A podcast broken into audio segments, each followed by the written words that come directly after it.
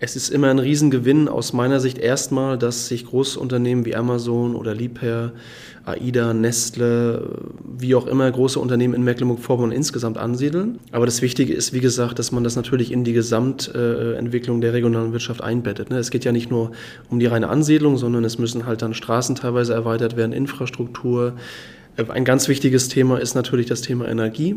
Wir werden immer energieintensiver eher, Stichwort Digitalisierung auch der Unternehmen. Und das sollte man halt auch nicht außer Acht lassen. Deswegen ist das Spannende an meiner Arbeit, dass ich ja immer sowohl auf die Unternehmen selber oder wir als Wirtschaftsförderer schauen und gleichzeitig auch auf die kommunale Entwicklung. Ne? Und ähm, ich bin total auch beeindruckt immer wieder von tollen Kommunen und tollen Unternehmen, mit welcher Agilität, teilweise im ländlichen Raum, oder kleinstädtischen Raum agiert wird, ähm, mit unfassbarer Geschwindigkeit, auch mit wirklich teilweise jungen Unternehmern oder einfach agilen Unternehmern und Unternehmerinnen. Und das sozusagen ein bisschen dann aufzugreifen und uns unterstützen, das ist halt unsere Arbeit.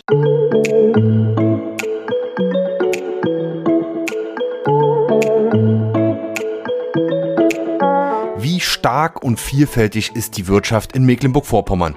Auf welche Zukunftstechnologien kann MV künftig setzen? Und welche Chancen bietet die Digitalisierung für strukturschwache Regionen? Diese und weitere Fragen erörtere ich im Gespräch mit Martin French, dem Referenten für Wirtschaftsförderung des Landkreises Rostock. Und damit moin und hallo zum Wellenrauschen Podcast Nummer 35. Mein Name ist Oliver Kramer und ich habe mich diesmal mit Martin French getroffen. Der diplomierte Wirtschaftspädagoge ist seit mehr als 15 Jahren im Bereich Projektmanagement, Wirtschaftsberatung und Regionalentwicklung tätig. Seit 2020 leistet French aktive Wirtschaftshilfe im Landkreis Rostock. Der Experte berät Firmen bei Ansiedlung und Erweiterungen, leistet Starthilfe für Existenzgründer und trägt zur Vernetzung zwischen Unternehmen und Kommunen bei. Im Wellenrauschen-Podcast Nummer 35 zeichnet French ein positives Bild der regionalen Wirtschaft. Er verrät, wie traditionelle Unternehmen die Corona-Krise meisterten, spricht über neue Formen der Arbeit im ländlichen Raum, zum Beispiel mit Hilfe von Coworking Spaces und zeigt die Chancen für grüne Technologien auf. Zum Abschluss diskutieren wir, inwieweit Podcasts für Unternehmen ein sinnvolles Marketinginstrument sein können. Also, jetzt viel Spaß mit dem Wellenrauschen Podcast Nummer 35 mit Martin French. Der heutige Podcast wird präsentiert von den Wunscherfüllern, dem besonderen Geschenkeladen in Rostock. Wir starten Martin French heute im Wellenrauschen Podcast. Ja, Wirtschaftsförderer im Landkreis, New Work äh, Experte, Vernetzer, kann gleich noch ein bisschen selber zu sich erzählen. Erstmal, hallo Martin, schön, dass es geklappt hat. Ja, hallo. Martin, vielleicht erstmal, wir sitzen hier heute im ITC Benfisch, dem äh, ja, Innovationszentrum. Viele Unternehmen sind hier angesiedelt. Du kommst äh, ein, zwei Mal die Woche hierher. Versuch mal so ein bisschen zu umreißen, was deine Tätigkeit aktuell ähm, ist äh, für den Landkreis und wie so deine Woche aussieht. Ich glaube, du bist sehr viel unterwegs. Ja, vielen Dank, sehr gerne. Ähm, ja, ich arbeite bei der Wirtschaftsförderung Landkreis Rostock, ähm, viertgrößten Landkreis Deutschlands wie ja einige wissen, städtisch und ländlich geprägt. Und ja, Stichwort viertgrößter Landkreis ist es halt wichtig, dass man eben auch viel, glaube ich, unterwegs vor Ort ist. Ähm, wir als Wirtschaftsförderung beraten sowohl die Unternehmen, aber auch die Kommunen. Kommunen ist halt eine Besonderheit, weil das eben die Wirtschaftsförderung der Landkreise quasi so ein bisschen als USP, als Alleinstellungsmerkmal haben, aber eben auch die Unternehmen. Ja, und wie sieht so eine klassische Woche aus? Also es gibt halt mindestens drei große Aufgabenbereiche, die man so hat als Wirtschaftsförderer. Das eine ist sozusagen das ganze Thema Unternehmensansiedlung ähm, auch von außen zu betreuen, also größere als auch kleinere in die Gewerbegebiete. Wir haben ungefähr 50 Gewerbegebiete bei uns im Landkreis, größere und kleinere. Der zweite Bereich ist so der gesamte Bereich der Bestandsunternehmen, also Stichwort Förderprogramme, Bestandsunternehmenserweiterung, also auch neue Hallen baut, neue Gebäude, ähm, auch Digitalisierungsberatung, Fachkräfteberatung. Und der dritte große Bereich ist halt der gesamte Bereich ähm, Existenzgründung, Unternehmensnachfolge, also entweder die ganz jungen Neuen oder eben die, die sich in der Übergabe befinden. Das ist so ein bisschen sozusagen diese Dreigliedrigkeit und ja, quasi die Besonderheit, äh, die ich jetzt als Person habe, ist, dass ich ja nur noch sehr bedingt in dem Hauptbüro in Bad Doberan sitze oder eben auch mal in Güstrow in der Landes äh, Landkreisverwaltung, sondern eher vor Ort in die Fläche fahre, sowohl in die Unternehmen natürlich vor Ort oder in die kommunalen Verwaltungen, aber teilweise auch in den ja immer mehr verbreiteten Cowork-Sitze halt im äh, kleinstädtischen, also Stichwort Güstrow, Stichwort Bützow, Stichwort ähm, Gneuen, Schwan, Bad Doberan, aber eben auch richtig in der tiefen Fläche, wie zum Beispiel in Gut Pohnsdorf. Ja, du hast schon gerade ein paar Zahlen genannt, wie viele Gewerbegebiete es gibt, wie viele Unternehmen. Versuch mal ein bisschen zu umreißen, wenn man an Landkreis Rostock denkt ähm, oder auch darüber hinaus, die ländlichen Regionen im MV, das sind, hast du es selber gesagt, eben Flächenkreise. Ähm, da würde man vielleicht nicht in erster Linie große Industrieansiedlungen wie vielleicht in anderen Bundesländern vermuten. Ähm, wie, wie hat sich das, sagen wir mal, in den letzten Jahren so entwickelt? Ich glaube, da ist ganz viel Bewegung drin. Wo, wo, wo geht da der Trend hin? Ähm, was für Unternehmensansiedlungen, was für Leuchttürme gibt es möglicherweise auch? Ähm, versucht das mal ein bisschen zu umreißen. Genau, ja, sehr gerne. Also wir haben natürlich auf der einen Seite, wenn man mal die letzten 10, 15, 20 Jahre nimmt, auch inhabergeführte mecklenburgische Unternehmen, die sich sehr, sehr gut entwickelt haben, die auch jetzt in der sogar Corona-Phase eher noch äh, zahlentechnisch gestiegen, sich erweitert haben. Das hängt natürlich immer von der Dienstleistung und vom Produktfeld ab, aber beispielsweise der gesamte Bereich der grünen Wirtschaft, Wasserstoff, Energiesektor, auch elektrotechnische Installationen und so weiter sind sehr, sehr gefragt. Da gibt es auch beispielsweise ein Unternehmen wie Elektrofink in Tetero, was bundes-, sogar weltweit ähm, ja, elektronische Schaltanlagen sozusagen baut. Ähm, oder beispielsweise in Bentwisch die Firma HTL. Das ist halt quasi auch ein elektrotechnisches Unternehmen, was beispielsweise für die großen ähm, ja, äh, Lebensmittelketten wie Lidl, Aldi und so weiter die gesamten Schaltaspekte dort auch konstituiert oder aufbaut. Ähm, und natürlich haben wir auch immer auch internationale Konzerne, die sich ansiedeln. Wir haben, äh, da gibt es natürlich auch viele Dinge, die man auch kritisch vielleicht hinterfragen kann.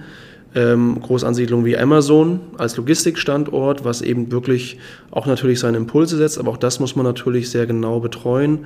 Ähm, wir haben natürlich, das muss man auch nochmal ganz klar sagen, als Landkreis einen gewissen Vorteil im Sinne von A20, A19. Wir haben halt zwei Autobahnen, die durchaus hohe Frequenzen haben. Demzufolge sind auch viele Gewerbegebiete dort angesiedelt, gerade an dem Autobahnkreuz A19, A20 direkt, Dommersdorf, Kabelsdorf.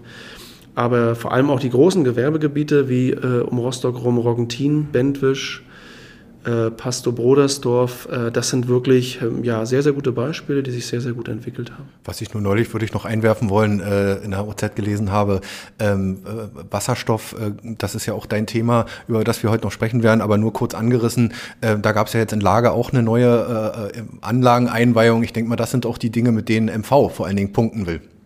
Genau, auf jeden Fall. Ne? Das Wichtigste ist immer, dass man, glaube ich, die Gesamtkonstellation sehen muss. Ähm, also Stichwort regionale Wertschöpfungsketten. Es ist halt immer wichtig, denke ich, bei großen Unternehmen, äh, beispielsweise auch in der Vergangenheit in Rostock direkt in der Stadt Liebherr oder auch AIDA, ähm, aber jetzt im Landkreis beispielsweise Amazon oder auch die Firma Apex zum Beispiel in Lage, dass man eben auch immer schaut als Wirtschaftsförderer, wie kann das auch Effekte haben für die regionale kleinere Wirtschaft in Anführungsstrichen, also ähm, Zuliefererbetriebe, ähm, ja, ich sage immer so, konzernaffine kleine Betriebe, die auch dann eben wirklich im, im weitesten Umfeld dann Möglichkeiten sozusagen noch dazuarbeiten liefern können. Das ist halt die Aufgabe. Ne? Also man muss halt immer sagen, dass bei Ansiedlung natürlich immer äh, sehr viel sozusagen geprüft werden muss von verschiedensten Ecken. Aber also ich denke, dass schon das, was sich angesiedelt hat die letzten Jahre, das macht auch alles sehr viel Sinn. Die Entwicklungen sehr, sehr gut, sehr, sehr, sind sehr, sehr gut. Und man darf auch nicht vergessen, dass die Stadt Rostock und der Landkreis zusammen äh, der Großteil immer noch der Wirtschaftskraft vom ganzen Land sind. Also prozentual muss man das immer ein bisschen ausdifferenzieren, aber das ist schon ein großes Fund, was das Land MV hier auch hat. Ne? Genau. Ja, äh, und noch einmal nachgefragt, ähm, da fließen ja häufig auch Fördergelder, auch vom Bund und vom Land. Das sind ja auch oft, äh, wie man so sagt, Leuchttürme und das ist auch wichtig, um eben auch Arbeitsplätze zu schaffen. Aber ich höre da aus dem, was du gerade gesagt hast, auch raus, das muss schon so ein bisschen nachhaltig auch sein. Also das sollte im besten Fall, gelingt vielleicht auch, gelingt aber vielleicht nicht immer, ähm, ausstrahlen auf die, auf die Region. Ja, absolut. Also ich glaube, ähm, es ist immer ein Riesengewinn aus meiner Sicht erstmal, dass sich Großunternehmen wie Amazon oder Liebherr, AIDA, Nestle, wie auch immer große Unternehmen in Mecklenburg-Vorpommern insgesamt ansiedeln. Aber das Wichtige ist, wie gesagt, dass man das natürlich in die Gesamtentwicklung der regionalen Wirtschaft einbettet. Ne? Es geht ja nicht nur um die reine Ansiedlung, sondern es müssen halt dann Straßen teilweise erweitert werden, Infrastruktur. Ein ganz wichtiges Thema ist natürlich das Thema Energie. Wir werden immer Energie, energieintensiver eher, Stichwort Digitalisierung auch der Unternehmen. Ähm, und das sollte man halt auch nicht außer Acht lassen. Deswegen ist das Spannende an meiner Arbeit, dass ich ja immer sowohl auf die Unternehmen selber oder wir als Wirtschaftsförderer schauen und gleichzeitig auch auf die kommunale Entwicklung. Ne? Und ähm, weil eben Großansiedlungen so kritisch es manche vielleicht auch manchmal sehen, haben trotzdem auch einen Effekt auf Fachkräftethemen. Und deswegen, sage ich mal, ist es halt dieses spannende Feld zu sagen, okay, große Ansiedlung, Bestandsunternehmen, die schon da sind, in Einklang mit der kommunalen Entwicklung. Ich glaube, das ist so ein bisschen das, was man im, im Blick haben muss. Genau. Du hast es eben schon selbst angesprochen. Äh, einige oder ja, Unternehmen sind gut durch die äh, Corona-Pandemie bis jetzt gekommen, haben vielleicht sogar von dieser profitiert. Äh, wie ist so dein allgemeiner äh, Eindruck, äh, gerade von den traditionellen, von den klassischen KMUs, also kleinen und mittelständischen Unternehmen, wie sind die so bislang durchgekommen? Also es gibt da ja auch gewisse Studien, die besagen, dass zumindest im Landkreis Rostock ähm, das in der Gesamtheit durchaus positiv beziehungsweise nicht extrem negativ im deutschlandweiten Vergleich abgelaufen ist. Ähm, wobei man jetzt natürlich so langsam merkt, je länger die Monate sich ziehen, ähm, wird es nicht einfacher. Aber ein Vorteil hat eben auch der Landkreis Rostock, dass er sehr binnendifferenziert ist. Also wir haben, äh, um das jetzt nochmal ein bisschen geografisch zu verbildlichen, wobei man das jetzt nicht im Detail so machen kann, jetzt wirtschaftsgeografisch, aber eigentlich vier, vier Felder. Wir haben halt quasi, wenn man jetzt die A19 und die A20 mal nimmt als Kreuz, einen äh, quasi nordöstlichen Teil, äh, Stichwort Gneuen, Tessin, Saarnitz, wo auch ähm, gewisser Tourismus auch angesiedelt ist, auch Stichwort zum Beispiel Recknitztal. Wir haben quasi dann südöstlich ähm, den ganzen Bereich Tetero, Krakow, ähm, auch äh, andere Städte, da ist auch teilweise Industrie, da sind auch Gewerbegebiete, die sozusagen technische Unternehmen haben. Ähm, dann haben wir halt ähm, südwestlichen Bereich, dann natürlich so Güstrow, auch Bützow und so weiter, auch da ist Industrie zum Teil. Und dann haben wir halt den nordwestlichen Teil, wo natürlich Kühlungsborn, Bad Doberan, da ist natürlich auch viel Tourismus, Ostseetourismus. Und von daher kann man das jetzt gar nicht so einfach beantworten. Aber was ich damit nur sagen will, also die Wirtschaftswelt im Landkreis Rostock ist sehr binnendifferenziert. Du hast viele technische, technisch orientierte Unternehmen, teilweise auch mit Weltzusammenhängen. Da ist natürlich Corona dann ein bisschen ja, expliziter. Du hast aber auch eben kleinere Unternehmen, die auch äh, trotz ihrer Kleinheit einen Vorteil haben, sie können relativ schnell umschwenken. Also beispielsweise, um ein Beispiel zu nennen, wenn du ein Unternehmen hast, was eigentlich T-Shirts produziert im großen Umfang, auch für ganz Deutschland oder vielleicht sogar weltweit, ist es für die äh, nicht besonders aufreibend zu sagen, eben habe ich noch T-Shirts produziert, jetzt mache ich Stoffmasken. Mhm. Beispielsweise. Mhm. Das können richtig große Konzerne manchmal sicherlich auch, aber natürlich vielleicht nicht in der Schnelligkeit, in der Agilität, weil die Produktionsketten ja dann umgestellt werden müssen und so weiter. Aber also davon muss ich sagen, bin ich auch durchaus begeistert von ganz vielen Unternehmen im Landkreis Rostock, die das wirklich ganz toll gemacht haben. Also. Ja, schön. Dann lass uns mal ins eigentliche Thema ähm, äh, einsteigen. Ähm, ja, versuch mal zu umschreiben, wie der Landkreis Rostock, wie du dann auch in deiner äh, Person unter anderem, es gibt natürlich noch äh, viele andere ähm, äh, sozusagen äh, Helfer und, und Starthelfer, ähm, Startups und ähm, kleine mittelständische Unternehmen unterstützen. Da gibt es ganz verschiedene Felder, werden wir gleich nochmal drüber sprechen. Vor allen Dingen beim digitalen Wandel. Ähm, die Unternehmen stehen vor riesigen Herausforderungen, äh, ob das jetzt in den Städten ist oder eben gerade im ländlichen Raum. Ähm, ja, versuch mal zu erzählen, wie, wie das so abläuft. Also vielleicht als Einstieg, also ich habe mir da selber so ein bisschen jetzt diesen Ansatz D hoch 3, nenne ich das immer, entwickelt. Also Stichwort ähm, Deregulierung bzw. Disruption, Deregulierung und Digitalisierung, also D hoch 3, dreifaches D. Ähm, Disruption meint einfach das, was ich eben so versucht habe, ein bisschen zu schildern, dass man äh, in seiner eigenen Arbeit, aber auch in der Beratungsarbeit für Unternehmen als auch Kommunen, glaube ich, mehr egal ob es Bestandsunternehmen sind, Großkonzerne oder neue, dieses disruptive, also völlig andersdenkende Element mehr reinkriegen muss. Also als Beispiel genannt ähm, ist es bei Gastronomien oder Hotels sicherlich jetzt nicht nur Corona bedingt, dass dort gewisse Geschäftsmodelle mal überdacht werden müssen, weil natürlich da auch verschiedene Entwicklungen am Markt vorrätig sind. Also als Beispiel haben wir als Wirtschaftsförder sehr viel aktuell die Anfrage nach Tiny-Häusern, also kleinen, fahrbaren, auch touristischen Häusern oder halt Glamping, also glamouröses Camping. Also da verändert sich der Markt auch mehr in Richtung Individualtourismus in die Natur und nicht mehr in so große Hotelburgen, weil es da immer noch die Zielgruppen gibt. Also das wäre dieser Teil Disruption. Bei Deregulierung, was ja eher so ein, politischer, äh, so ein politisches Wort ist, meine ich jetzt gar nicht so sehr, wie es das eigentliche Wort ja meint, der, dass der Staat sich immer mehr zurückzieht. Was ich eher meine, ist, dass wir auch immer mehr, glaube ich, intelligenter nachdenken müssen über vernünftige Förderpolitik, weil wir doch auch da merken in den letzten Jahren, dass nicht immer alles so gut greift, was aber gar nicht so jemandem jetzt als Schuld zugeweisen werden kann, sondern das Problem ist oftmals, dass man gewisse Trendwellen hat, die sozusagen schneller sind, als es die Förderprogrammatik sein kann. Das heißt, was ich zum Beispiel mache, weil du sagtest Startups, Unternehmensnachfolgen, ich versuche auch immer wieder jetzt das Feld alternative Finanzierungsoptionen mit aufzunehmen. Das heißt Business, Business Angels, Privatinvestoren, Crowdfunding. Genau, das war sozusagen jetzt dieser zweite Bereich nach eben äh, Disruption und Deregulierung. Ähm, und der dritte Bereich wäre halt natürlich der Digitalisierungsbereich. Und da ist es halt auch so, da stehe ich persönlich jetzt, aber ich glaube auch viele andere realistisch blickende Wirtschaftsförderer sozusagen nicht äh, unbedingt nur auf dieser sogenannten Digitalisierungsblase, Bubble, wo halt viele Anglismen, englische Wörter sich umhergeschmissen werden. Das ist genauso wichtig natürlich, digitale Startups anzulocken und das ganze Thema künstliche Intelligenz und solche Themen voranzutreiben. Aber wir haben den Großteil der Unternehmen in Mecklenburg-Vorpommern, die einfach auch sozusagen die Grundlagen der Digitalisierung jetzt weiter vorantreiben müssen. Da geht es halt um digitale Marktpräsenz, ob jetzt durch Internetseiten, Online-Shops, Buchungsportale. Es geht auch um interne Strukturen und das sind natürlich alles Prozesse, ähm, die im Alltagsgeschäft von Unternehmen, wir haben auch Arbeitsfachkräftemangel zum Teil, gar nicht so einfach sind und die Digitalisierungsmanager, ja, die sind ja auch nicht auf den Bäumen. Also was will ich damit sagen?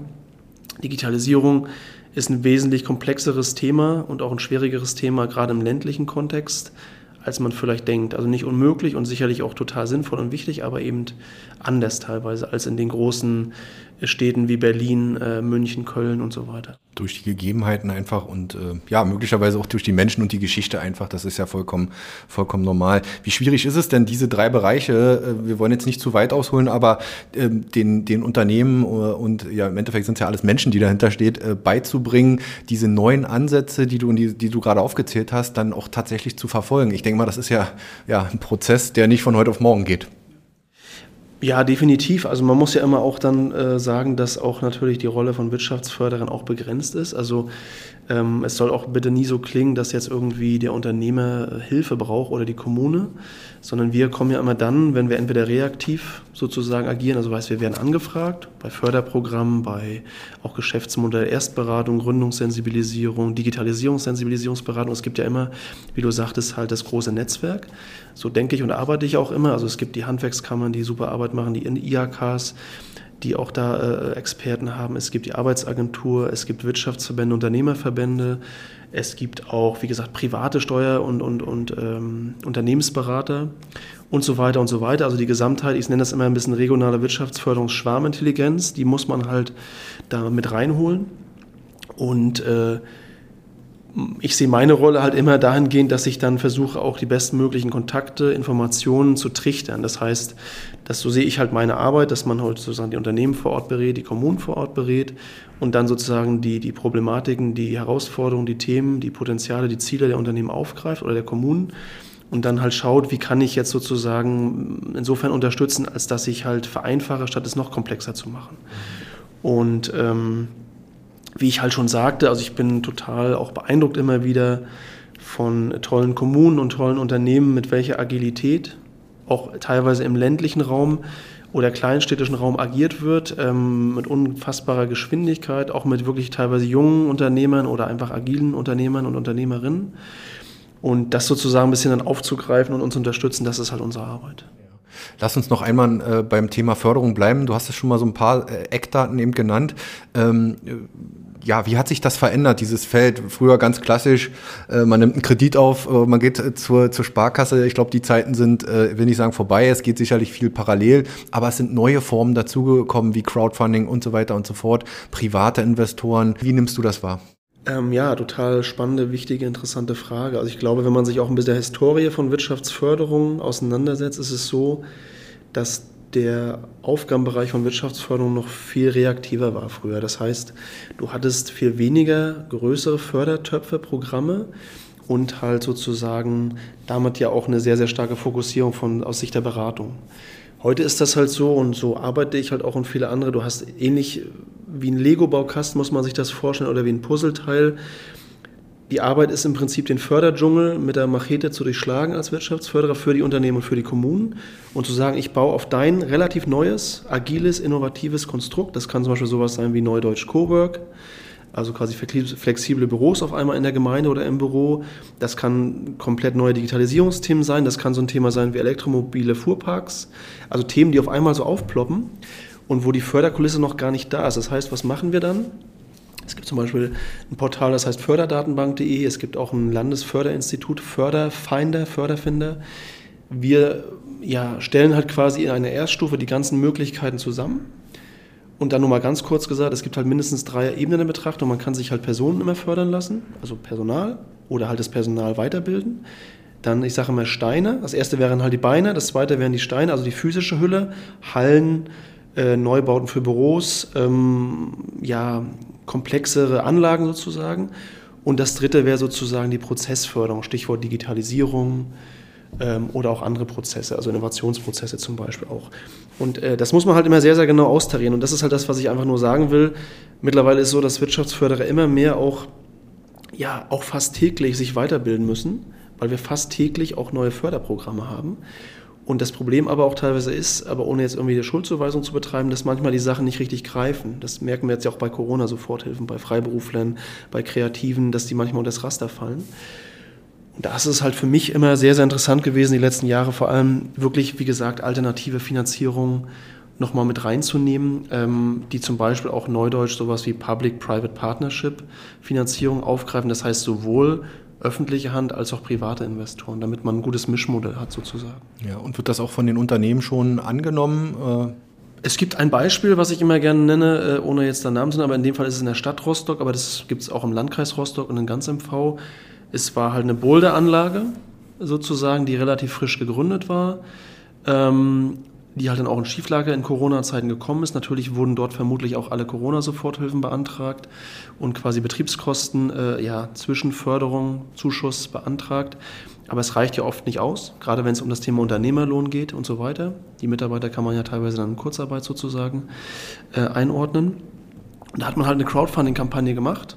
Also eine Crowdfunding-Kampagne in dem Fall ist ja oftmals nichts anderes als Gutscheinkampagne, vorverlagerter Umsatz. Mhm und dann hat man innerhalb von kürzester Zeit eben auch ja, über 10.000 Euro, meine ich, eingenommen und hat sozusagen eine alternative Möglichkeit sozusagen genommen. Das ist ja quasi wie so ein Kredit, aber von vielen kleinen Personen.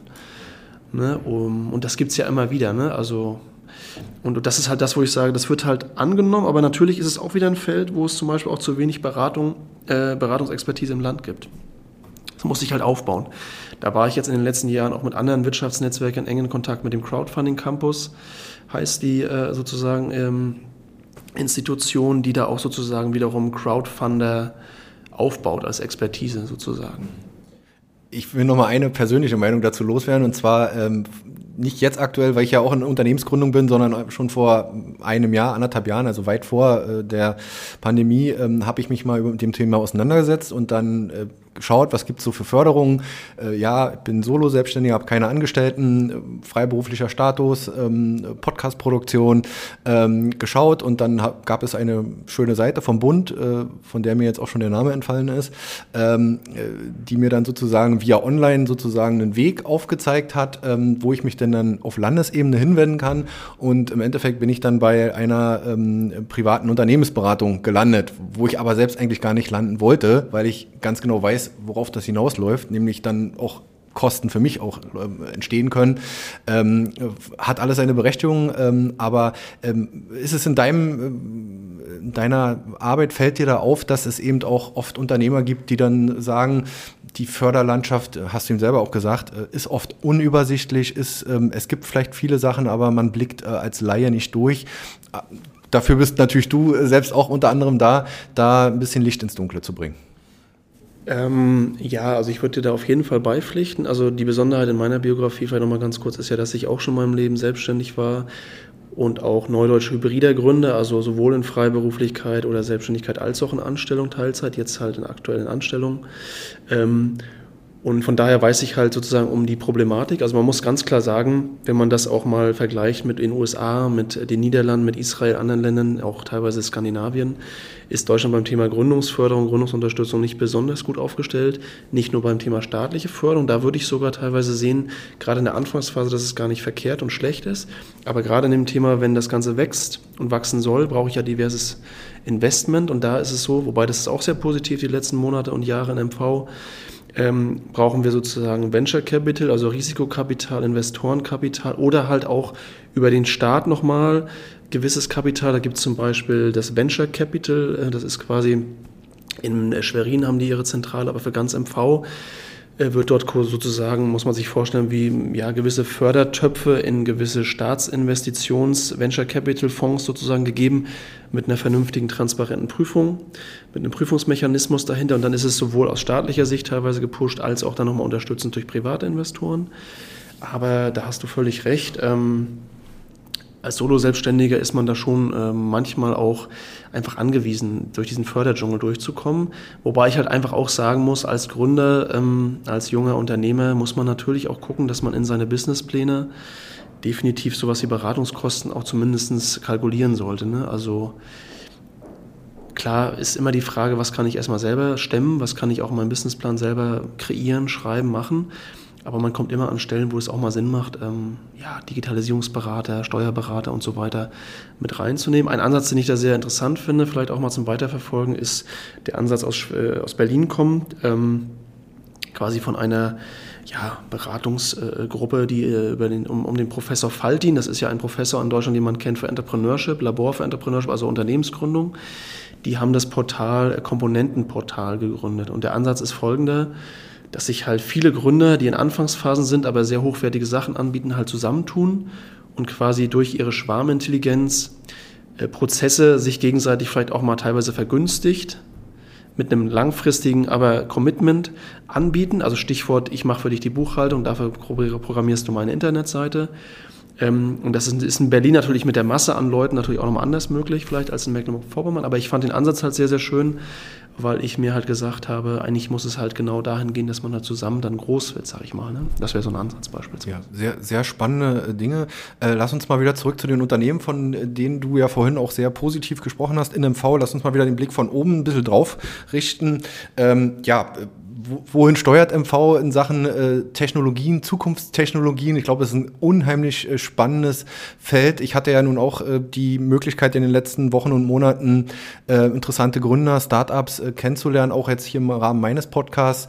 Ähm, wie sind da deine Erfahrungen? Ich glaube, es ist unheimlich viel in Bewegung und ähm, es gibt auch Tendenzen, äh, wo, wo die Reise hingehen könnte, gerade was so Spezialisierung betrifft. Ja, also definitiv. Ne? Also ähm, ich glaube, dass ein großer Trend natürlich als große Klammer die Digitalisierung bleiben wird, wobei man da eben unterscheiden muss zwischen, ich glaube, digitalen Startups, die von vornherein auf KI setzen, künstliche Intelligenz, also Algorithmen sozusagen, also die verschiedenste sage ich mal, vielleicht auch ganz neue Ansätze gehen. Und dann gibt es halt auf der anderen Ebene klassische Geschäftsmodelle, die sich halt immer stärker digitalisieren. Also quasi das eine ist von vornherein von null die Digitalisierungskomponente. Das zweite ist halt, ich nehme Bestandsunternehmen, auch zum Beispiel Unternehmensnachfolgen und versuche die Prozesse zu digitalisieren. Ähm, ja, ich sage mal so als Beispiele, vielleicht damit es ein bisschen konkreter wird. Das eine ist halt, ähm, ich sage jetzt mal, als Beispiel würde mir einfallen, sowas wie eine, wie eine ganz normale Strickweste, die man als anzieht, als Rentnerin, als älterer Mensch, ähm, die aber dann Sensoren in sich drin hat, die zum Beispiel registrieren. Da gibt es ja Produkte, auch aus MV teilweise kommt, als Ideen, wenn halt die Person umfällt oder irgendwie, dass das durch die Sensoren registriert wird und dass dann ein Notruf geschaltet wird. Das wäre für mich so ein Produkt, was von null, nicht ganz von null, aber quasi ne, entstanden ist. Ähm, Gibt es viele andere Geschichten natürlich auch noch. Ähm, und das Zweite mit dieser eher, ich nehme Bestandsgeschäftsmodell und digitalisiere, da gibt es auch so ganz banale Dinge wie, ähm, ich habe einen Kleinstproduzenten, ich sage jetzt mal von Gewürzen in kleinen Chargen, ganz aus der Region, vielleicht sogar aus dem Wald gesammelt und habe halt das Problem durch Corona oder wie auch immer, dass ich momentan ja gar nicht an den Endkunden rankomme, dass ich den vernünftig digital berate, dass er neben dem analogen, nämlich dem Regionalregal in irgendeinem kleinen Ort, auch eine ordentliche Online-Shop-Plattform hat, ein ordentliches Fulfillment-System, also quasi eine, eine Wertschöpfungskette auch mit der Logistik, mit der Verpackung. Das wäre zum Beispiel so ein klassisches Beispiel. Ne? Das sind so Themen. Und das andere große Thema, da bin ich äh, relativ felsenfest der Meinung, ist halt das ganze Thema Green Economy, also grüne Wirtschaft, Nachhaltigkeitswirtschaft, ähm, zirkuläre Wirtschaft, würde man sagen, also Wertschöpfungsketten. Das ist, glaube ich, ein Thema, was für MV auch total äh, wichtig bleibt und wird. Ähm, Stichwort auch nicht nur erneuerbare Energien, sondern auch wirklich sowas ähm, wie Vielleicht erleben wir auch irgend sowas wie eine Welle von Reparaturdienstleistungen wieder, dass wir wieder weggehen von nur Konsum, Konsum, sondern dass wir sagen, vielleicht, so wie in Schweden, Dort werden ja Reparaturdienstleistungen mit 7% statt mit 19% besteuert oder beziehungsweise haben die ja höhere Sätze sogar als 19%. Ähm, und dadurch hat dieser ganze Upcycling, Recycling, Nachhaltigkeitswirtschaftsaspekt einen Riesenschub bekommen. Vielleicht erleben wir sowas ja auch nochmal in Mecklenburg-Vorpommern oder Deutschland. Kleiner Einschub an der Stelle, kein Unternehmen aus MV, aber mache ich gerne mal hier äh, äh, Werbung für. Ich wurde neulich angeschrieben von einer Dame aus Hessen, die ähm, aus äh, alten Kites ähm, neue, neue Sachen äh, upcycelt und äh, Taschen und äh, Portemonnaies und äh, all mögliches Zeug und die sucht noch aktuell nach einem Partner in MV, weil natürlich hier viele ja, Kites, äh, Kiter sind, äh, viele Kite-Anbieter äh, stationiert sind, die vielleicht ähm, ja nicht wohin wissen mit ihren alten Kites. Und das ist genau so ein Beispiel, wo ich sage, da ist natürlich äh, durch den Wassersport, der hier zu Hause ist, äh, sehr viel Potenzial, unter anderem. Ja, ja definitiv. Und jetzt zur Werbung. Der heutige Podcast wird präsentiert von den Wunscherfüllern, dem besonderen Geschenkeladen in Rostock. Du suchst ein ausgefallenes Geschenk für den besonderen Anlass? Dann bist du bei den Wunscherfüllern in der Rostocker KTV genau richtig. Der Geschenkeladen in der Doberaner Straße bietet schöne Geschenke in besonderem Ambiente an. Ob regionale Produkte wie Honig, Bioseife und Kinderbücher oder internationale Highlights wie portugiesisches Salz oder handgeschmiedete Scheren aus England. Kunden finden bei den Wunscherfüllern garantiert das Geschenk für ihre Lieblingsmenschen. Besonders viel Wert legen die Wunscherfüller auf ihre Eigenmarken wie Kaffee oder Honig. Immer mit dem Fokus auf Qualität und Nachhaltigkeit. Also, wenn ihr ein besonderes Geschenk für den nächsten Geburtstag sucht oder als Firma eure Kunden und Mitarbeiter überraschen wollt, dann schaut bei den Wunscherfüllern in der Doberaner Straße 160 vorbei. Auch Online-Bestellungen sind unter shop.wunscherfüller.eu möglich. Gut, dann äh, ja, lass uns mal äh, noch zum Thema äh, Vernetzung kommen. Das ist, glaube ich, auch ein, ein, wichtiger Schwerpunkt deiner Arbeit. Ähm, das heißt, das Gründen, ähm, das Fördern ist das eine, aber das Vernetzen untereinander, wir haben es vorhin kurz schon mal angesprochen, ist das andere. Ähm, welche Modelle siehst du, dass sich Gründer äh, und vor allen Dingen unter, also bestehende Unternehmer untereinander äh, vernetzen? Welche Formate äh, werden da im Landkreis und darüber hinaus äh, initiiert? Äh, ja, auf jeden Fall total wichtige Frage auch. Ähm, also ich glaube, dass äh, es ja früher das klassische Modell, was auch heute immer noch wichtig ist und funktioniert, nämlich das analoge Vernetzen über ja, Unternehmertreffen, Netzwerktreffen, auch Kommunen mittlerweile organisieren ja sogar eigene Unternehmertreffen für ihre sozusagen Gewerbetreibenden und so weiter. Das wird auch nicht sterben, nur weil Corona jetzt uns alle ein bisschen ja sozusagen aufhält. Ähm, aber der Trend wird natürlich mehr auch in digitale Meetings gehen, digitale Sprechstunden, digitale äh, Workshop-Runden und so weiter. Ich glaube, das ist nämlich neben dem Thema Digitalisierung, Smart Green Economy auch ein Feld, was ich denke, das Wort Hybrid, das werden wir sehr, sehr häufig hören die nächsten Jahre. Und zwar in jeglicher Hinsicht. Hybrides Tagen, hybrides äh, ja, Gründen, also Stichwort im Teilzeit angestellt und nebenbei gründen oder umgekehrt eben ähm, und so weiter. Und das wird halt beim Thema Vernetzen halt genauso sein. Also Stichwort hybrides Vernetzen gibt es wahrscheinlich gar nicht. Diesen, diesen Begriff habe ich jetzt mal so zusammengetragen, genau. ähm, Im Sinne von den Erstkontakt vielleicht über LinkedIn, über Xing und dann sozusagen äh, analoges Treffen. Ähm, das wird, glaube ich, kommen. Und was, glaube ich, auch kommen wird, ist, wir werden es nicht mehr erleben, denke ich, große Wirtschaftstreffen mit nur 200 Leuten analog äh, äh, in irgendwelchen Tagungshotels zu haben, sondern wir werden eher erleben 50, vielleicht auch 100 Leute und der Rest ist digital zugeschaltet. Ähm, das wird man nicht mehr so separieren. Das heißt, was ist wichtig? Natürlich Breitband, Internetverbindung, stabile Technologie.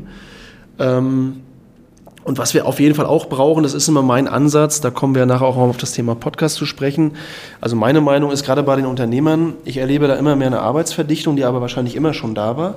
Aber durch die Komplexität, die ja eher zunimmt, auch Stichwort Arbeitskräfte, Fachkräftemangel, haben halt auch immer mehr Leute natürlich immer mehr so ein bisschen zu tun und zu organisieren. Und da ist meine Meinung, wenn man dann mit innovativen Themen, Beratungsthemen an die Leute ran will, dann gliedere ich das eigentlich immer in drei Ebenen. Das erste ist halt so, zeitlich unabhängige ähm, sozusagen Inputs, zum Beispiel durch, ich sage immer Tutorials, Videotutorials oder Podcast-Formate, Videocast-Formate. Also ich kann es mir als Unternehmer anhören, ansehen, wann immer ich will.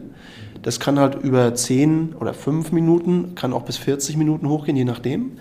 Das zweite wären für mich dann immer so digitale Workshops, also quasi Webinare, die dann das Thema aufgreifen. Und das dritte wäre dann wirklich so was, ich nenne das immer ein bisschen so Projektwerkstätten ähm, wo man dann nochmal in der Tiefe analog vielleicht sogar arbeiten kann, um auch das wieder mal mit einem Beispiel konkret zu machen. Wenn ich als Unternehmen ein bisschen größerer Natur einen Fuhrpark habe, Das kann auch eine Malerfirma sein, eine Handwerkerfirma. Und ich sage, ich will jetzt mal ein bisschen kosteneffizient, aber auch als Beitrag für die Umwelt meinen Fuhrpark umstellen auf E-Mobilität. Dann habe ich ja die Möglichkeit, natürlich erstmal als ersten Punkt selber ein bisschen zu recherchieren, aber im Idealfall kriege ich dann durch Wirtschaftsförderer, Kammern, wie noch immer, sozusagen so ein Digitalisierungstutorial, Podcast, Videocast an die Hand. Was gibt es da überhaupt? Als zweite Ebene würde man dann, gibt es auch mittlerweile schon, ein Webinar sich anhören zum Thema E-Mobilität, zum Beispiel im Handwerk. Und als drittes, und das ist dann ein entscheidender Punkt, ähm, der oft, glaube ich, noch zu wenig gemacht wird, wo wir, glaube ich, noch mal ein bisschen besser werden können, in der sogenannten Schwarmintelligenz, der ja, Wirtschaftsberatung, Wirtschaftsförderung, äh, ist, dass wir dann den Unternehmer wirklich in der Tiefe unterstützen in Sachen, wie schreibe ich denn den Förderantrag für diese e-mobilen Fahrzeuge und für die Ladesäulen zum Beispiel. Weil natürlich gibt es Unternehmensberater, auch viele, viele gute, die auch Förderanträge schreiben und so weiter. Aber wenn wir mal überlegen, was wir bei ganz vielen Themen eigentlich momentan auch machen müssten, Digitalisierung der Unternehmen, Elektromobilität, neue Mobilität, Carsharing, all so eine Sachen, das sind schon, glaube ich, mehr Anfragen, die man beackern müsste, als es momentan ja. Unterstützungssysteme gibt. Also von daher wäre das sozusagen mein Aspekt zum Thema Vernetzung. Ne? Also ja, also äh, weil, weil wir natürlich jetzt auch das Thema haben, Podcast, wir führen ja gerade einen Podcast, ähm, äh, dass äh, du, wir sprachen über digitale Tools, ähm, da gibt es natürlich auch verschiedene ähm, sozusagen interne ähm, ja, so ein internes WhatsApp, wenn man so will, für Unternehmen wird ja mittlerweile auch verstärkt, auch für MV angeboten. Aber Podcast wäre ein weiteres Tool, ähm, um eben Unternehmen intern ähm, besser zu vernetzen, beispielsweise auch für Mitarbeiter. Also ich sehe das auch äh, für die, für die Mitarbeiterkultur, die Mitarbeiterentwicklung. Ähm, es wird ja immer schwieriger, auch für Unternehmen äh, sozusagen nicht nur Mitarbeiter und Fachkräfte zu gewinnen, sondern eben auch Mitarbeiter zu halten und ähm, ihnen gewissen Benefit äh, an die Hand zu geben. Schlimm ist, jetzt kommt wieder das englische Wort durch, aber es ist so, also ihnen ja eine, eine Wert, einen Wert mitzugeben, dass sie, dass sie gerne in dem Unternehmen arbeiten und eben nicht nur ähm, von 9 to 5 ins Büro kommen, sondern einfach einen Mehrwert sozusagen bieten und sie selbst das Gefühl haben, ey, ich bin was wert für das Unternehmen, ich arbeite hier nicht irgendwas ab, sondern und das kann ja auch mit Hilfe von Podcasts vermittelt werden. Ja, also definitiv. Also ich sehe Podcasts mindestens aus drei Perspektiven als unheimlich spannend. Ähm, ich habe auch die letzten sechs, sieben Monate auch mehrere jetzt äh, als Anfragen bedienen dürfen. Ähm, also erst natürlich ist ein Podcast immer nach außen total interessant und spannend, dass egal ob es mal Unternehmen, es gibt ja auch kommunale Podcasts sogar, also von Bürgermeistern oder so, ja. neue Berichte aus der Kommune, leider noch viel zu wenig, glaube ich, auch im Landkreis Rostock wäre das Riesenfeld, ja. spannendes, spannender Ansatz also der erste Punkt ist halt Podcast nach außen gerichtet. Ne? Was passiert im Unternehmen, was passiert in der Kommune, auch im Sinne von Fachkräfteakquise oder Investorenakquise oder Partnerakquise.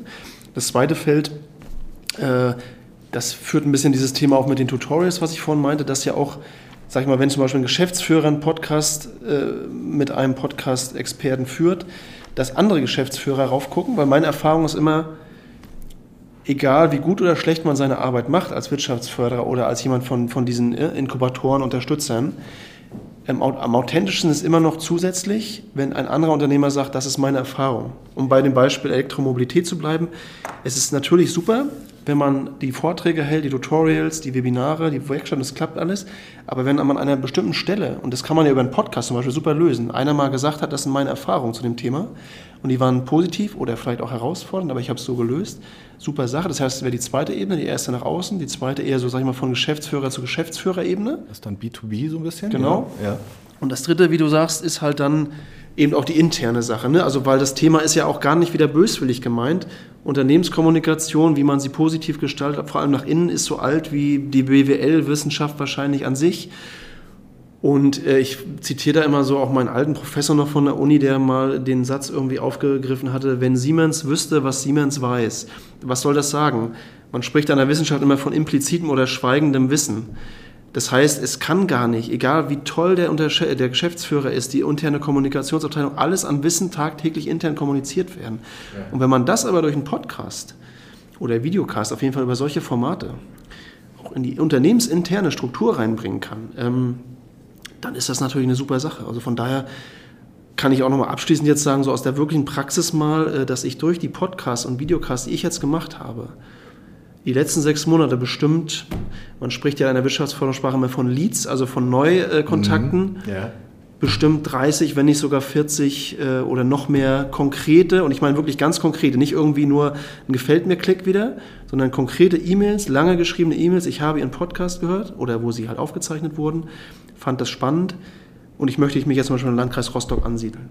Und das sind Sachen, wo ich sage, die, die, die Gewichtung äh, oder die, die Wichtigkeit, die das haben kann, die wird, glaube ich, noch sehr unterschätzt. Ja, weil es noch ein relativ junges Medium ist, aber es ist ja stark äh, am Wachsen. In deinem Fall wäre es ja dann dieser, dieser Expertenstatus, der, den du entweder bewusst oder unbewusst äh, als Gast in dem Podcast gefestigt hast. Ähm, da gibt es ja auch einige andere im Land, die zu bestimmten Themen, jetzt auch bei dir, äh, New Work, ähm, äh, und das dann eben, ähm, ja, du wirst zum Experten und zum Anlaufpunkt für die Menschen, die schreiben dich an und wollen Vermittlungen, Beratungen und äh, so, so kann sich das eben auch für ein Unternehmen entwickeln, unter anderem. Ne? Ja, genau, und auch mal aus Sicht eines Nutzers von Podcasts. Ich selber höre das ja auch, das wollte ich vorhin auch nochmal sagen, so als ganz griffige Geschichte. Ähm, ob jetzt ein Tutorial, das war ja meine erste Stufe der Vernetzung, oder Podcast, Videocast, wie auch immer. Der Unternehmer, der viel zum Beispiel Dienstreisen macht, ich fahre ja auch viel. Der kann sich halt, je nachdem wie die Häppchen dann aufbereitet sind, 20, 30, 40, 60 Minuten, das wunderbar in den Bluetooth-Bereich ins Auto legen. Wenn er das kann, kann auch nicht jeder. Und kann sich halt, das ist halt mein Ansatz und ich höre das von vielen anderen, sowohl Netzwerkern als auch Unternehmern, auch kommunale Leute, zu gewissen Themen informieren. Und um mal wieder so ein paar Buzzwords, aber das sind halt einfach Themen, die letzten Jahre aufgeploppt sind. Coworking, Design Thinking als innovative Methode. Ähm, Scrum ist ja auch so ein ne, Ansatz, den viele gar nicht kennen, so im Sinne von innovatives Projekt-Prozessmanagement ähm, und so weiter und so weiter. Und ähm, wenn ich mir das als Tonspur ins Auto legen kann und dann ein bisschen schlauer rausgehe sozusagen, nachdem ich die Zeit gut genutzt habe, finde ich einfach genial, ne? wenn man das in seinen Alltag einlöst. Es ist wie eine interne Weiterbildung äh, für sich selbst. Ähm, und das ist egal, ob das der Geschäftsführer macht, der Arbeitnehmer, der Gründer, der Netzwerker, da können wir alle von profitieren. Genau, das ist, äh, du kannst es ausschalten, später weiterhören, äh, anders als beim guten alten Radio, äh, was sich ja auch gerade in einer riesen Transformation befindet, weil die merken, okay, das funktioniert so einfach nicht. Und ein weiteres Feld, was mir jetzt noch spontan ein ist, dann machen wir aber auch Schluss an der Stelle, ist zum Beispiel BGM, ne? also betriebliches Gesundheitsmanagement. Ähm, warum soll sich nicht der, die Mitarbeiter XY ein Tutorial, wie du es nennen würdest, oder einfach ein paar Übungen am Arbeitsplatz, die schnell gemacht sind, über einen Podcast an, die das Unternehmen aber anbietet. Das sagt, okay, wir geben jede Woche unserem, äh, unseren Mitarbeitern was Gutes mit auf den Weg. Ihr könnt das am Schreibtisch machen, einfache Übungen äh, und das kann man sicherlich noch weiter spinnen. Ne? Ich glaube, wie ich vorhin versucht habe mit meinen drei Zielgruppen, die ich so ein bisschen sehe, oder Fokusgruppen, also nach außen hin nutzen, äh, quasi regional nach innen nutzen, B2B. Und das dritte halt nach innen ins Unternehmen rein. Wenn man das sozusagen ein bisschen austariert, dann hat man ja auch unterschiedliche Konzepte, was man sicherlich auch sagen möchte. Ne, also Stichwort, wenn du jetzt nach außen mal so ein bisschen das Knallbonbon auch vielleicht mal ein bisschen provokanter machen möchtest, würdest du sicherlich auch jemanden nehmen, der ja auch eloquent äh, im Sinne von, ja, der auch mal gewisse Phrasen oder Aphorismen oder was auch immer benutzt, also gewisse Statements setzt. Und wenn du nach innen gehen willst, brauchst du natürlich auch jemanden, der eloquent ist, klar, aber du brauchst vor allem vielleicht auch jemanden, der, Stichwort BGM, wirklich auch in der Tiefe sagen kann, was ist zum Beispiel jetzt mal ganz konkret gesagt eine ideale Sitz- oder Stehposition im Alltag deines Arbeitnehmers, ne, dass man wirklich das mitnehmen kann. Da muss man sich vielleicht auch Experten hinzuziehen, Absolut, das ist äh, keine Frage. Ja. Ne? Das kann nicht alles der Unternehmenschef oder der Assistent oder äh, da muss man sich dann äh, Input von außen holen. Lass uns noch ein bisschen über deine Tätigkeiten sprechen.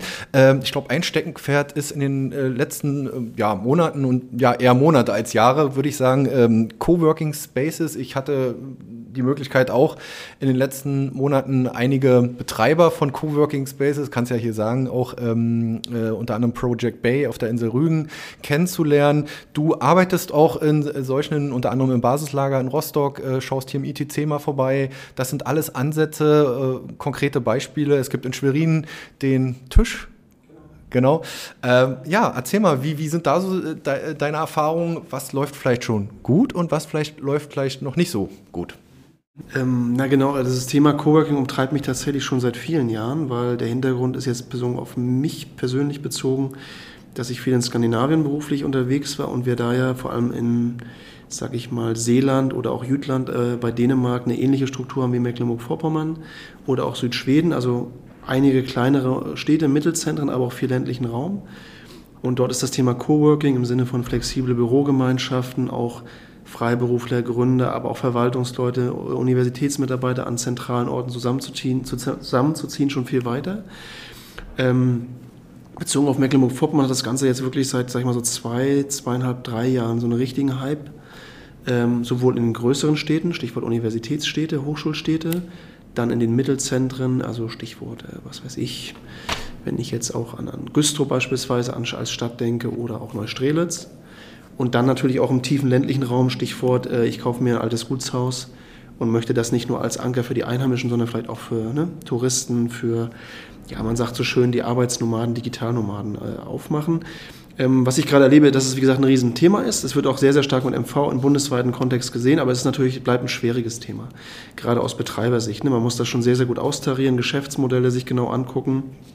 Aber ähm, der Trend, die Entwicklung, die Anfragen sind fast wöchentlich, gerade in Verbindung mit, ähm, ja, ich sage jetzt mal bestimmten Immobilien, Gutshäusern, alten Bahnhöfen, alten Postgebäuden, alten Polizeigebäuden und so weiter aber auch immer mehr so Stichwort, was mache ich eigentlich aus beispielsweise gewissen Hotelflächen, die ich für Tagungsräume reserviert habe, die ich gar nicht mehr habe. Äh, was ich vorhin meinte, ne? dass wenn du eine Tagungsräumlichkeit für 200 Personen mal ursprünglich gebaut hast und merkst, das wird im Rahmen der Digitalisierung gar nicht mehr so genutzt, musst du dir sozusagen was Neues überlegen. Und da ist halt Coworking auch interessant. Ähm, so als Trend aus meiner Wahrnehmung ist es so, dass wir mittlerweile gar nicht mehr so sehr von Cowork oftmals sprechen, sondern selbst die bundesweiten Experten sprechen eher von flexiblen Workspaces. Das heißt, die schwierigste Sache beim Coworking ist eigentlich die, die am spannendsten und am wichtigsten wäre, nämlich das Co, also das Kooperieren. Und das ist das, was wirklich nur die Coworking-Orte hinbekommen, die wirklich einen Community Manager haben, der das alles irgendwie verknüpft. Und das ist, glaube ich, das, was viele manchmal unterschätzen, weil du wirst es kennen, viele andere kennen es auch. Ich kenne es ja auch aus meinen Deutschlandreisen. Es gibt vor allem in den Großstädten unheimlich tolle, architektonisch, möbeltechnisch genial ausgestattete Sachen. Es macht einfach mega Spaß, dort zu arbeiten. Aber wenn man sich da mal ganz ehrlich, auch ohne dass man einen Termin hat, dort einbucht, und ist da wirklich die Kommunikation gegeben? Kommen die Leute wirklich so offen auf einen zu äh, mit dem Kaffee und sagen, na, wer bist du denn eigentlich? Ich glaube, und nicht nur ich glaube, sondern ich weiß, dass es eher nicht so ist, sondern es ist nur dann so, wenn du sowas Banales machst, wie man ein Business Cooking oder ein Business Barbecue oder solche Events. Sachen. Events halt, genau. Ja. Ähm, oder halt, Stichwort wieder Podcast nochmal, gibt es ja auch einige Coworks, die quasi mit über ihre Cowork-Nutzer einen Podcast machen. Also Stichwort wieder, ich sitze ein Jahr lang in einem Cowork in zehn Meter Entfernung neben dem Tisch, habe nie mit dem gesprochen, weil ich vielleicht ein IT-Mensch bin, jetzt nicht wertend gemeint, der nur auf seine Monitore guckt. Und dann höre ich aber, weil ich ein IT-Mensch bin, weil ich oft Podcasts höre, über diesen Unternehmer und zufällig kommt, ach, der sitzt ja in dem Cowork. Also wieder dieses Stichwort Kommunikation ist eine Ressource, äh, eine End, also nicht enden wollende. Und da bin ich halt wieder bei diesem Thema, ne, dass man eben dieses Cowork-Thema wirklich kommunikativ auch noch weiterbringen muss. Aber da sind wir im Land, wir haben ja ungefähr, würde ich sagen, ja, zwischen 20 und 30, je nachdem, wie sie halt vom Geschäftsmodell ausgerichtet sind, Coworks mittlerweile. Und das entwickelt sich wirklich weiter sehr, sehr gut. Ähm, aber glaube ich eher in die Richtung flexible Bürogemeinschaften, flexible Büroflächen, Seminar-, Webinarflächen und nicht so sehr in dieses Thema äh, flexible, freie Tische stundenweise buchen. Das wird ein kleiner Teil sein, aber nicht das Hauptmodell. Nun ist ja diese Vision von einigen Cowork-Betreibern, ähm, du hast es eben kurz angerissen, dass der Berliner oder der Hamburger ähm, äh, ins schöne MV kommt, hier die Natur genießt, sich eine Woche irgendwo einmietet, entweder mit seinem Team oder mit seiner Familie im Bungalow, ähm, dann eben für ein paar Stunden ins äh, Coworking Space fährt, äh, da ein bisschen arbeitet und ähm, ja, das sozusagen hier, hierher verlagert. Wie realistisch äh, hältst du das äh, als, als mh, tragfähiges Geschäftsmodell? Ähm, da kann ich im Prinzip berichten äh, von einem konkreten Projekt. Ähm, und zwar waren das die Wirtschaftsförderkollegen der Wirtschaftsförderung Vorpommern. Die haben ein Projekt gehabt über zwei Jahre, glaube ich, was jetzt vor kurzem abgeschlossen wurde. Das nannte sich Neue Unternehmer für die Region oder fürs Land, glaube ich. Wo man mit sehr viel Aufwand und mit tollen, ja, wie ich finde, analogen Messeauftritten, aber auch digitalen Tools, Stichwort Instagram und so weiter, versucht hat, vor allem Richtung Vorpommern-Greifswald in den Landkreis, neue Unternehmer aus Berlin, auch aus Sachsen, Sachsen-Anhalt und so weiter abzuwerben. Stichwort, was hat man ganz konkret gemacht? Man ist zum Beispiel zur größten Gründermesse gefahren nach Berlin, hat dort einen Stand gehabt und auf die durchaus wirklich, das habe ich ja schon mehrfach gesagt, tolle Gründer-Unterstützungslandschaft in MV hingewiesen. Und ähm, auch gar nicht despektierlich jetzt gemeint. Ich glaube, dass es schon ein Unterschied ist, ob man sein Unternehmen zum Beispiel im Project B in Lizo, quasi in, äh, in Rügen, mit Blick aufs Meer äh, kreiert, Kreativität, Freiraum, Horizont, als wenn man es in Berlin mit einem Ausblick quasi auf das nächste Gebäude macht. Ne? Wobei auch wiederum da die Vorteile natürlich sind, dass ich eine andere Landschaft, eine größere habe, sicherlich. Aber ich glaube, die Mischung liegt sowieso irgendwo dazwischen. Ähm, also die Leute, die in MV gründen, gehen sowieso auch mal irgendwann eine Zeit nach Berlin und holen sich Netzwerk und umgekehrt. Also von daher ist sozusagen das der Ansatz gewesen und man hat halt gemerkt, dass natürlich viele Leute auch mal gekommen sind, auch von sich aus schon in MV waren. Aber dieser Irrglaube, ich sage zumindest Irrglaube, dass man äh, nur weil MV so schön ist vom Landschaftsbild, die dann auf Dauer hier umsiedeln, das ist schon nochmal ein Kunststück für sich. Und da glaube ich eher, muss ich ganz deutlich sagen, das ist ein sehr guter positiver Trend, an den Trend, der wirklich massiv, glaube ich, ist, von Rückkehrern. Also klassischer Fall, auch mein Alter, dein Alter ungefähr, denke ich, dass wir so in den 2000er die Abi-Jahrgänge oder Abschlussjahrgänge der Schulen hatten, Ausbildung, Ausbildung dann meistens in den Großstädten, Studium teilweise, Auslands-Deutschland-Erfahrung, irgendwie sesshaft geworden in Köln, Hamburg, München, Berlin. Und dann aus was für Gründen auch immer. Das kann sowas sein, wie dass man das Haus der Großeltern übernehmen möchte und muss. Das kann einfach nur sein, dass man wieder in die Heimat zurück will. Das sind alles richtig toll ausgebildete Leute mit guten Netzwerken in die Großstädten und die ziehen mittlerweile auch wiederum natürlich ihr altes Netzwerk im Sinne von ihr Berliner Netzwerk an. Aber das ist ein Prozess, deswegen sollte man da nicht zu viel erwarten. Ähm, der eher strategisch langfristig ist. Und ich glaube, es wird auch so sein, derjenige, der Berliner Urbanität möchte und braucht, der wird auch nicht sich von der Ländlichkeit im Faust langfristig überzeugen lassen. Es sei denn, wie gesagt, Stichwort biografisches Gründen. Also, ne, ich habe auf einmal Kinder, ich habe äh, einen anderen Fokus in meinem Leben, dann kommt man natürlich vielleicht nach MV. Aber ich glaube, die Masse an Leuten wird es nicht sein. Trotzdem nochmal die Frage, glaubst du, dass ähm, aus diesen ähm, Trends ähm, eben auch mit Hilfe des Breitbandausbaus, der, wie ich finde, glaube ich, schon passiert in MV, wo MV ja auch durchaus sich im Ländervergleich sehen lassen kann, ähm, digitale Zentren, sei es jetzt ob es jetzt im städtischen Bereich ist oder eben im ländlichen Bereich, wo du viel unterwegs bist, ähm, dass die langfristig entstehen können, dass so digitale Biotope entstehen. Ähm, KI haben wir vorhin angesprochen. Mhm. mhm. Ähm, ist das denkbar? Also definitiv, diese Coworks, gerade im ländlichen Raum, ich mache es mal wieder ein bisschen konkreter, das kann eben eine alte Scheune sein in einem Dorf, es kann aber auch ein Gemeindeverwaltungstrakt sein, der aufgrund von ja, reduziertem Verwaltungspersonal frei geworden ist. Äh, wenn solche Areale umgebaut, verändert, entweder mit privaten Investoren oder mit staatlichen oder beides, ähm, dann kann ich mir da sozusagen ja so eine Art Anlaufstelle, Digitalisierungsanlaufstelle, aber auch als Welcome Center, Rückkehreranlaufstelle, man muss das halt sehr kombiniert denken, glaube ich. Das ist die Chance von Cowork oder diesen Innovationsorten, nenne ich sie mal, digitalen Ökosystemorten, da gibt es viele Begriffe für.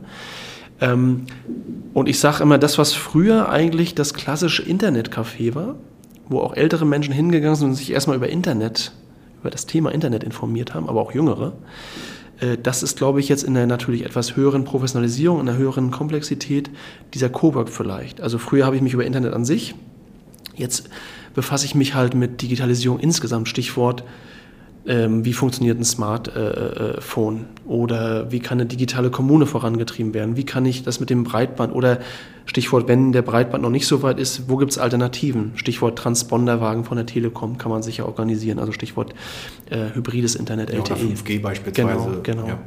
Ähm, also von daher sehe ich da große Möglichkeiten. Ähm, ich gehöre jetzt auch nicht unbedingt zu denen, die sagen, Digitalisierung ist jetzt der endgültige, alleinige äh, Innovationsfaktor. Das zeigen auch die touristischen Ströme, die wieder mehr das Analoge haben wollen. Also das Analoge ist längst nicht tot. Auch in der Wirtschaftswelt wird die Visitenkarte nicht sterben.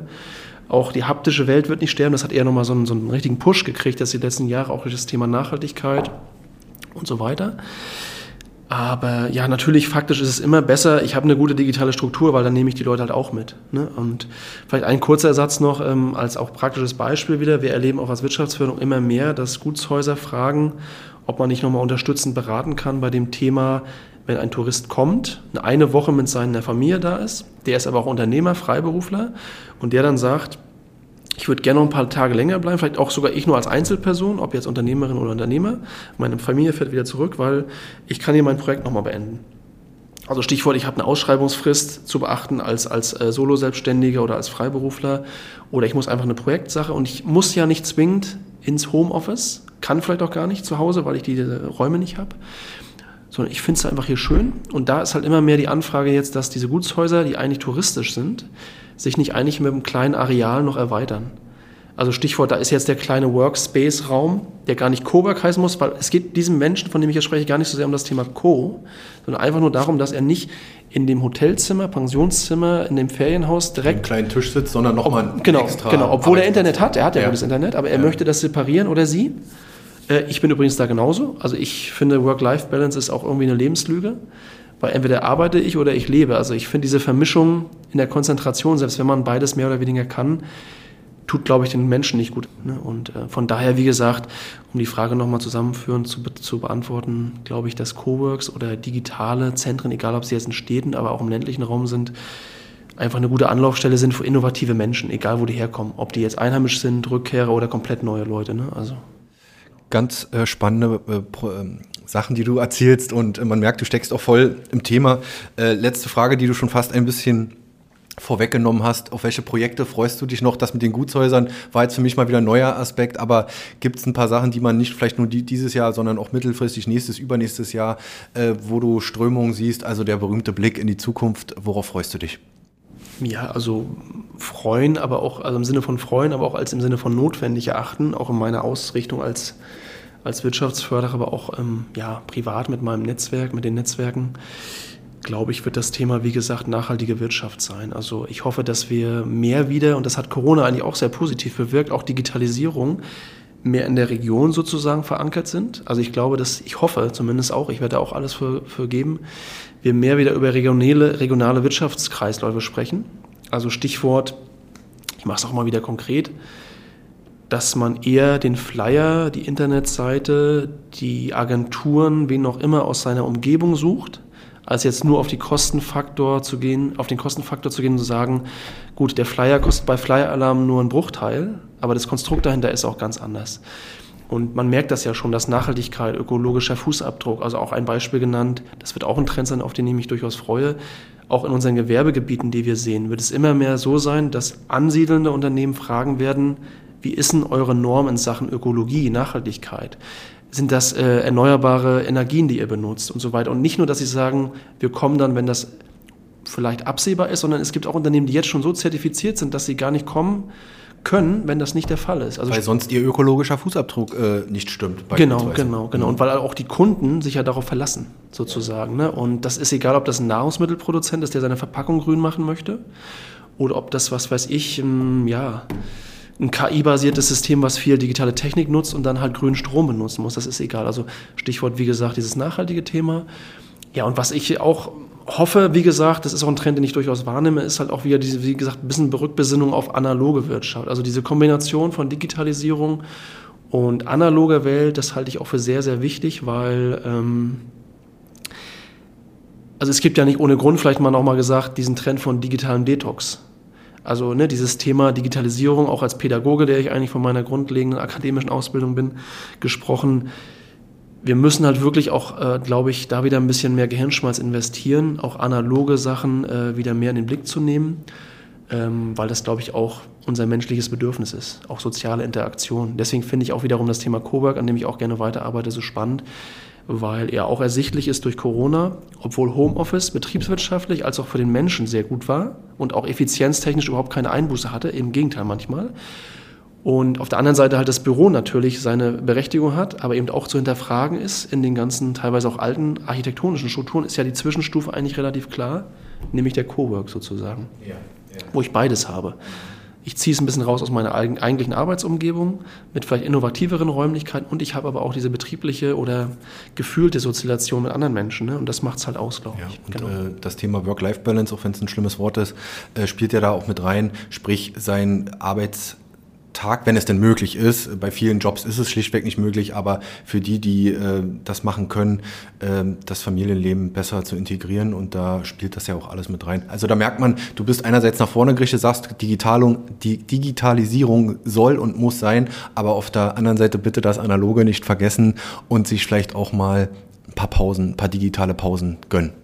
Ja, total. Und vielleicht ganz kurz noch, also weil wir auch über das Thema Podcast gesprochen haben, ich halte Podcast für total wichtig. Deswegen glaube ich auch, dass das noch ein großer Markt sein wird, wo es professionelle Firmen und Anbieter braucht.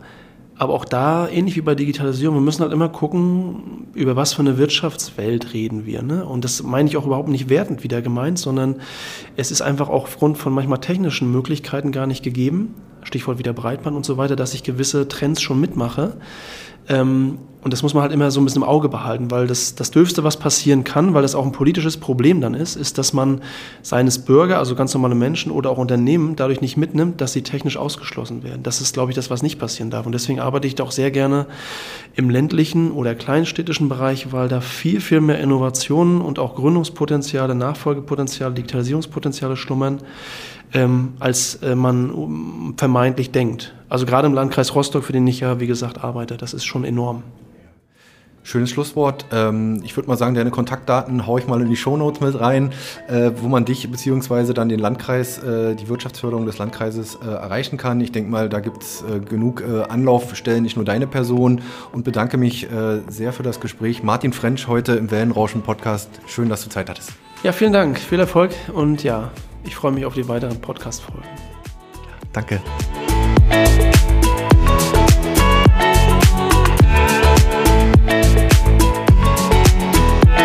Der Podcast mit Martin French ist auf unserer Homepage unter www.wellenrauschen-mv.de abrufbar. Wer uns auf dem Smartphone lauschen will, findet uns bei Spotify, iTunes, Deezer und Google Podcasts. Und natürlich würde ich mich freuen, wenn ihr uns auf Instagram unter Wellenrauschen-MV und auf Facebook unter Agentur Wellenrauschen folgt. Wenn ihr Partner von Wellenrauschen werden wollt und beispielsweise in unseren Podcasts euer Produkt oder eure Dienstleistung bewerben wollt, dann schreibt mir einfach eine E-Mail unter info at wellenrauschen-mv.de. Und zu guter Letzt wollte ich darauf hinweisen, dass wir Podcasts für Unternehmen, Vereine und Organisationen produzieren und Beratung sowie Workshops für den Einstieg in die Welt der Podcasts anbieten. Kommt einfach auf uns zu, schreibt mir eine E-Mail. Ich würde mich über jede Anfrage freuen. Bis dahin, euer Olli Kramer.